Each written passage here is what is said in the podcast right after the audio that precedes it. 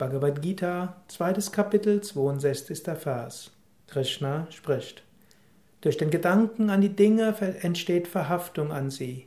Aus Verhaftung werden Wünsche geboren, aus dem Wunsch entsteht Zorn.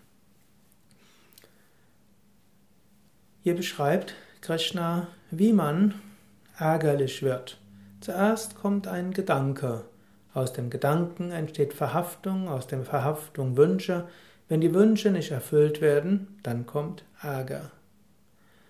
Du kannst diese Kette an jeder Stelle unterbrechen. Wenn du Gedanken merkst und Vorstellungen, wäre doch ganz schön, das und das zu haben, dann kannst du drüber lächeln und sagen, es wäre zwar schön, aber ist ja auch nicht so notwendig. So vermeidest du den nächsten Schritt, die Verhaftung. Wenn du merkst, dass Verhaftung da ist, kannst du darüber lächeln und wieder zurückgehen.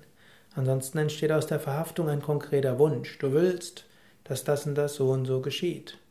Und dann, wenn dieser Wunsch nicht erfüllt ist, kommt Ärger. Wenn du ärgerlich bist, kannst du auch überlegen, welcher Wunsch stand vor dem Ärger, welche Verhaftung kam vor dem Wunsch, welche Gedanken waren vor der Verhaftung. Dies kann eine Technik sein, dich vom Ärger zu lösen. Nochmal, wenn du ärgerlich bist, überlege, aus welchem Wunsch entstand der Ärger? Aus welcher Verhaftung entstand der Wunsch? Aus welchem Gedanke entstand die Verhaftung?